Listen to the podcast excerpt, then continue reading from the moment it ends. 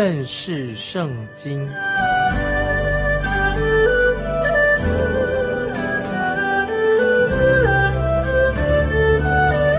认识上帝的话，把上帝的话带到全世界。本节目是由认识圣经机构和环球广播电台联合制作，欢迎收听。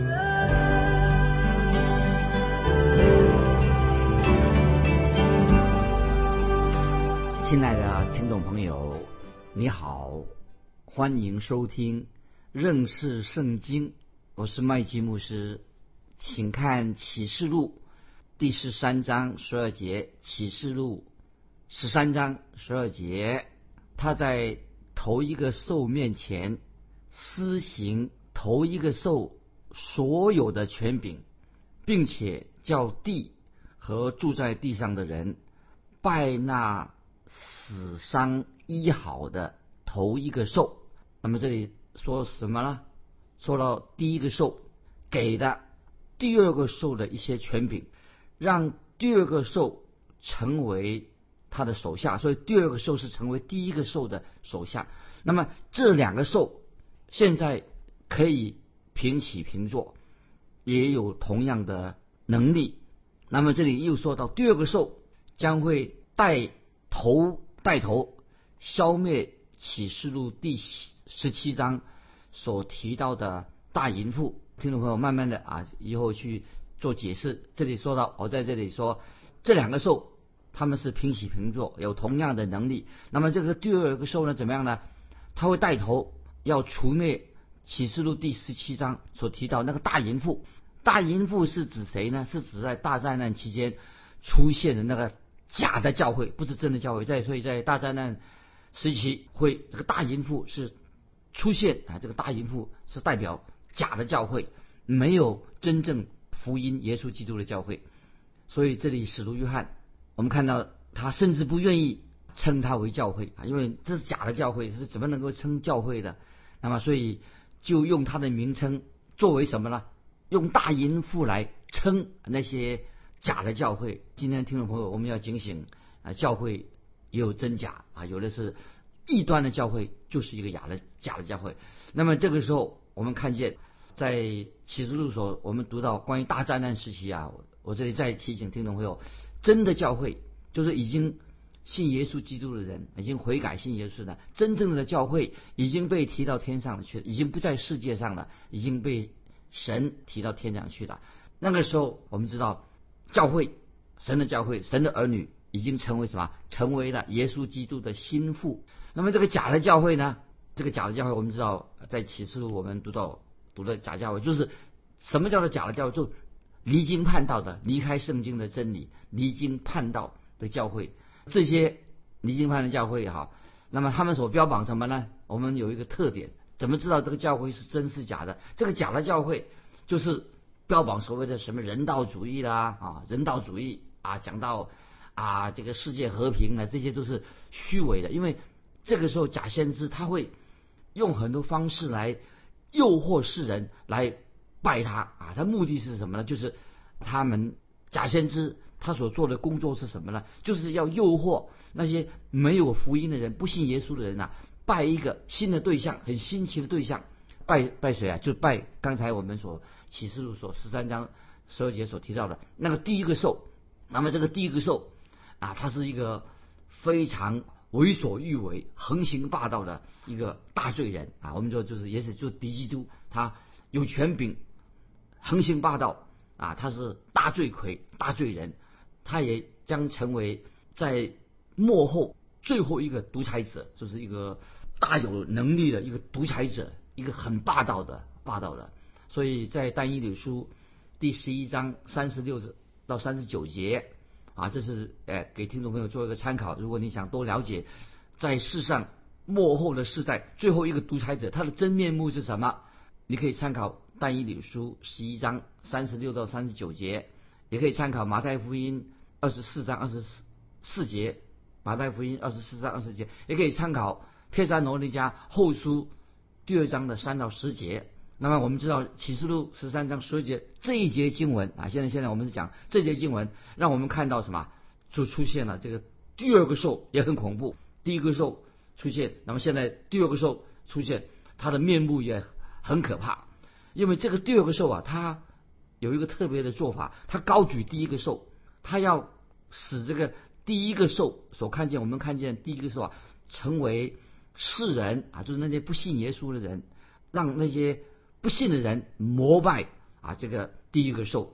那么这里啊特特别注意，我们我们读启示录十三章十二节，他是说那死伤医好的头一个兽，知道那个前第一个兽已经死了，受伤了，死伤就医好了，显示哈看起来这个第一个兽跟第二个兽啊，他们都很有能力。这个第一个兽的出现都有异能，有异能，他们能够行医治，医治的大能，也能够显出神迹啊，显出奇迹啊。所以听到没有？这些假先知，这些这些两个一个兽，两个第一、第二个兽啊，都能够行医治的能力，行奇迹，但是他们所做的都是为了迷惑人心，这基本上是撒谎的啊，说天大的谎言他们会说出来，他会使人生发错误的心啊，所以那个时候人不能够分辨，所以不认识圣经的人，不认识耶稣基督的人，他们不能够分辨真假。接下来我们继续看启示录第十三章的十三十四节啊，这两节也很重要。启示录十三章十三十四节，又行大奇事，甚至在人面前叫火从天降在地上。他因赐给他权柄，在兽面前能行其事，就迷惑住在地上的人，说要给那受刀伤还活着的兽做像。听众朋友，这第二个兽很特别吧？讲到这个第二个兽，他做了一些什么事情呢？他说又行大奇事，甚至在人面前叫火从天降在地上。他又赐给他权柄，在兽面前能行奇事，就迷惑住在地上的人，说要给那受刀伤还活着的兽做像。所以这里听众朋友，这两节经文启示录就是告诉我们，假先知这些兽，它能够行神机奇事，会显出它有这样的能力。所以马太福音二十四章二十二节已经主耶稣已经警告，今天我们这个世代的人，也是警告未来的人。耶稣警告什么呢？就是要谨防这个假先知，因为假先知他会模仿真先知啊。这个假先知他不会说哦，写个字我是假先知，因为假先知他会模仿，而且模仿到什么呢？就像模仿以利亚从天降火下来的的神迹，你看他厉害吧？那他既然有这样的能力，借着这样来启哄世界上的人。那么现在我要引用啊出埃及记第七章。十一十二节，这是听众朋友，让我们回到旧约圣经出埃及记第七章十一十二节怎么说呢？于是法老招了博士和术士来，他们是埃及行法术的，也用邪术照样行。他们个人丢下自己的杖，杖就变作蛇，但亚伦的杖吞了他们的杖。所以听众朋友，出埃及记第七章十一十二节就讲到，就是。这些行法术的啊，包括这些假先知啊，我最近我们看到什么呢？亚伦的杖吞了他们的杖，这些法老他招来这些所谓的博士术士，那么在埃及他们也可以行法术，他们是用邪术来行行这些神迹。但是总而言之啊，我们知道这些行法术的人，这些假先知，他们的有高超的啊，也高超的，他们能行神迹。所以我认为啊，他们能力从哪里来的？那么明显的，我们读出埃及记七章已经知道了，他呢也是他的能力是从魔鬼撒旦来的。所以听众朋友，在这个幕后的世代，那么这个兽它的能力哪里来的？当然是来自魔鬼撒旦。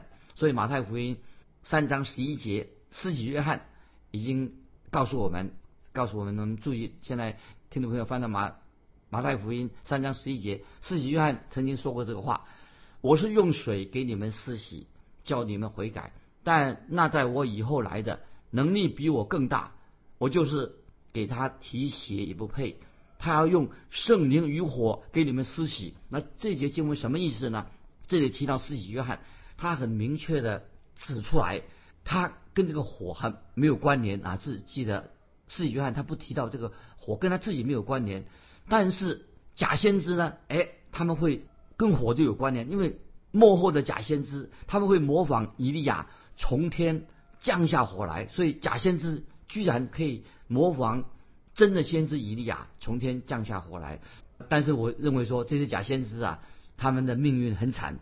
他们等于说玩火自焚，自己毁灭自己。最后，这些假先知去到哪里呢？包括第一个兽、第二第二个兽，都是被丢入硫磺火湖里面，这是他们的结局。所以启示录十九章二十节已经告诉我们了：假先知那些异端，那么有一天啊，他们都会被丢入硫磺火湖里面。但是感谢神，我们知道啊，是神的选民，真正的基督徒归向耶稣基督的人，他们不会。啊，上假先知的当，那么但是那些没有信耶稣真理的人，哎，他们很容易就上了撒旦的当。所以假先知他的计划，他做什么呢？他的计划就是为了这个第一个兽，是为了第一个兽啊，这个第一个兽代表大罪人，给他做什么呢？刚才我们读的经文，他给那个第一个兽做什么呢？他受伤了，结果他后又活起来了，结果就他就建议做什么呢？在启示录十三章十四节要给他。建一个像，就做一个偶像了，把他当成偶像。所以听众朋友，这里我们明白吗？假基督的像会有一天啊，我们会知道假基督的像，这个他是个假基督，那么他会他的像会怎么了？会放在耶路撒冷的圣殿里面，这个很可怕啊！就是这是假基督，他的像放在哪里呢？放在圣殿里面，耶路撒冷圣殿里面。那么这个就是马太福音二十四章十五节。讲到主耶稣所说说到的啊，听众朋友翻到马太福音二十四章十五节，主耶稣怎么说啊？让我们明白关于这个第一个兽，他本来他受了刀伤，现在又又活了。那么这个啊，就在马太福音二十四章十五节，主耶稣所提到的那行毁坏可憎的，你们看见先知但以里所说的。那行毁坏可证的站在圣地读这经的人要会意。那么这里注意，那行毁坏可证的站在圣地。那么这个像，这个像，这个偶像，应当就是是指谁呢？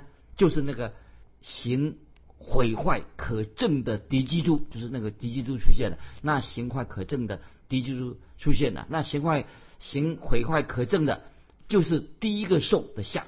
那么第一个兽的像。其实就是敌基督的一个像。那么接下来我们继续看启示录十三章十五到十七节。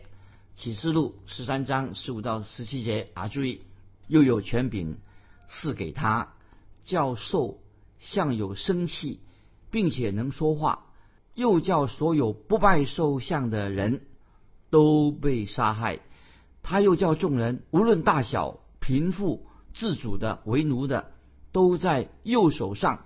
或是在额上受一个印记，除了那受印记有了寿名、有寿名数目的，都不得做买卖。听众朋友，把启示录十三章十五到十七再念一遍啊！注意这个经文，它有些细节你要把它读清楚啊！又有权柄赐给他，他有权柄，教授像有生气，并且能说话，又叫所有不拜兽像的人。都被杀害。他又叫众人，无论大小、贫富、自主的、为奴的，都在右手上或额上受了一个印记。除了那受印记有了寿名或寿名数目的，都不得做买卖。这些经文，我们现在要做解释。启示录十三章十五到十七节。那么这里说到，又有权柄赐给他，叫兽像有生气。这个兽它有了生气，就活起来了。其实这是另外一种偶像。那这注意，接下来我要引用，在我们的旧约圣经里面常常提到这个偶像，先知以赛亚以及旧约所有的先知都提到那个偶像本来是不能说话，对不对？在旧约圣经啊提到人家拜偶像，偶像自己能讲话吗？都不会说话的。那保罗也说得很清楚，这个偶像啊，他不能说话，那么他有口不能言的。保罗也说得很清楚，所有的先知提到，凡是偶像他都能说话，但是启示录这个偶像啊。他会说话哦，记得哦，因为刚才我们读的圣经啊，又有权柄赐给他，叫兽像有生气，并且能说，他能说话的，这是跟旧约那些偶像啊，跟一般的偶像不一样。那么，所以怎么会偶像能够说话？那么在启示录这个偶像，他呢会说出声音来。那么我们猜想哈啊，我们人没有办法理解，也解释不出来。所以，因为这是一个很神奇的事情，我们也没办法解释。但是很可惜的，世人就开始啊，因为这个偶像那个那个兽，他活起来的，受了伤刀伤又活了。那么，所以他们就什么开始拜这个第一个兽。那么为什么呢？因为那个时候那些还没有信主的人，没有耶稣基督，不信耶稣基督人，那时候的世人必须要有兽的印记才可以做买卖。所以奇怪，为什么他们要开始膜拜这个兽的这个这个兽呢？第一个兽呢？因为他没有那个兽的印记，就不能够做买卖。有了兽像才可以做买卖。所以听众朋友，我们知道在使徒约翰那个时代，我们知道。他们很流行什么呢？如果做当当兵的啊，做士兵的，那么他有也要有印记啊，有那个他们那个主帅将军的印记在那个士兵的身上。做奴仆的，他们也要需要有印记，什么印记呢？要有主人的印记。庙宇去庙里面拜拜啊，这些这些迷信在庙宇里面拜拜的人做什么呢？哎，他们有要有那个庙宇里面的偶像的印记。啊，有有一位将军叫做特勒米四世，他当时也曾经他控制亚历山大的时候，他就下命令叫亚历山大所有的犹太人，那么要用常春藤啊作为印记。那么常春藤本来是当时那些迷信啊那酒神的印记，他叫犹太人也要做个印记。我们都知道啊，曾经有一位就是有一个专栏作家，他说了一件事情，他说这件事情啊，给听众朋友做一个参考。他说一件。我觉得还蛮有趣的事情。他说，如果今天的政府啊，或今天的现代的国家啊，用一个卡号啊，现在听众朋友知道现在很流行啊，啊买买卖东西的时候用一个卡号，那卡号啊，就是一定要用信用卡，有个号码啊，去银行领钱有一个卡号，这个卡号啊，那么有时买东西到银行或者常常用卡号，这个太麻烦了，所以有的人很多张这个信用卡，他说这个太麻烦了，要随身带着这个。那么怎么办呢？所以这位专栏作家说啊，未来可能是啊，不要省着带身上带了许多信用卡，太麻烦了。那么怎么办呢？干脆把这个他做的结论是什么？就是把卡号啊刻在哪里啊？刻在这个头上，就省得带这么多信用卡在身上。那么就是很省事的。那这是啊，这是告诉听众朋友，这只是一个举例啊。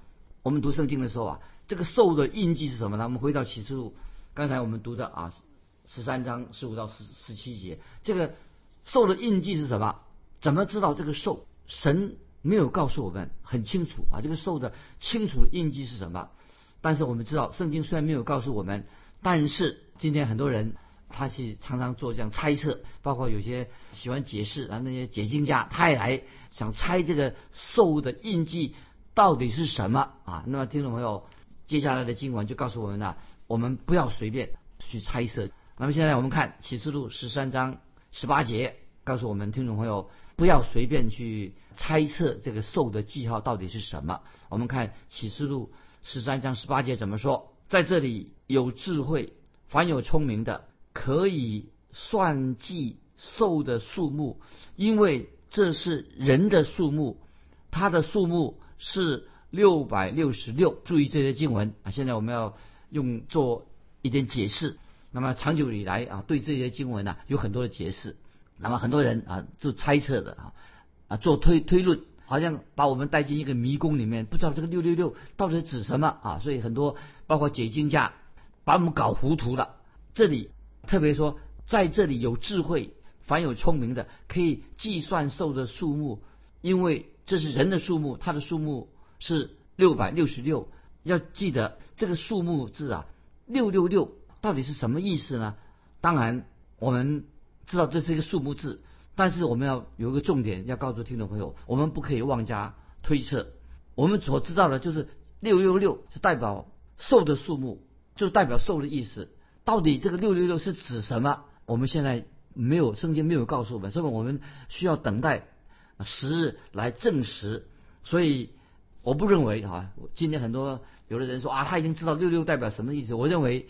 他说他已经证实六六六是什么，可是我认为啊，没有人到现在为止啊，那么知道六六六代表什么意思。那么很多人把这个数字当成等于像拼图游戏一样，但是，亲爱的听众朋友，我特别告诉你，这个数目字的解密不是现在，唯有到了大灾难时期，我们才知道六六六到底是指谁。我们今天不能够随便猜测六六六代表什么，意思就是说，这是特别指我们所知道什么呢？就是指那些经历大灾难的人。将来我们知道大灾难要来临，经历大灾难时期的人呢，才会知道这个受。这个数目六六六真正代表的意义是什么？所以我现在要给听众朋友一个建议：我们读启示的时候，不要啊随便胡思乱想，不是看不是天方夜谭啊。我们要我的建议是什么呢？我们不要花太多时间啊去要去辨识这个数目代表代表何许人。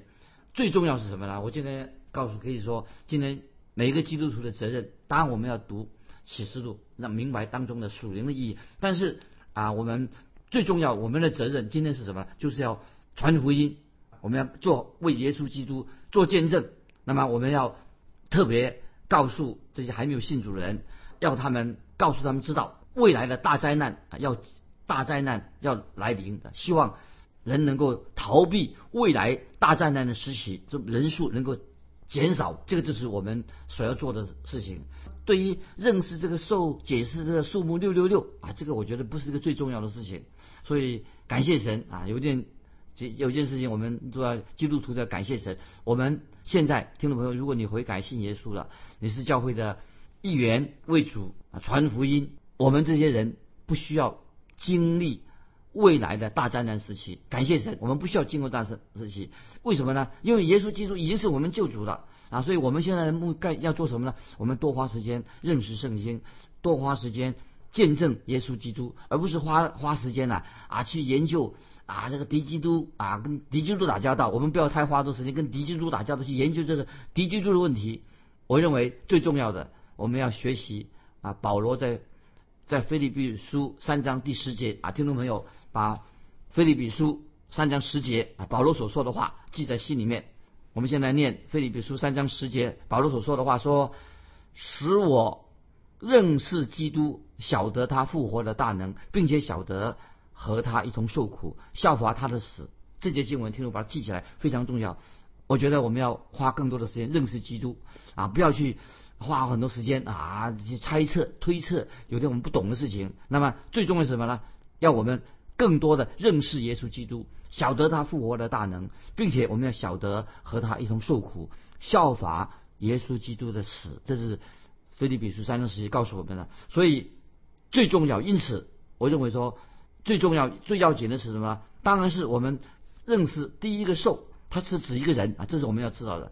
启示录只告诉我们，认识一，他是一个人，那么也让我们知道，他告诉我们受是一个人，那么这个认知要教导我们什么？就是要我们听懂没有？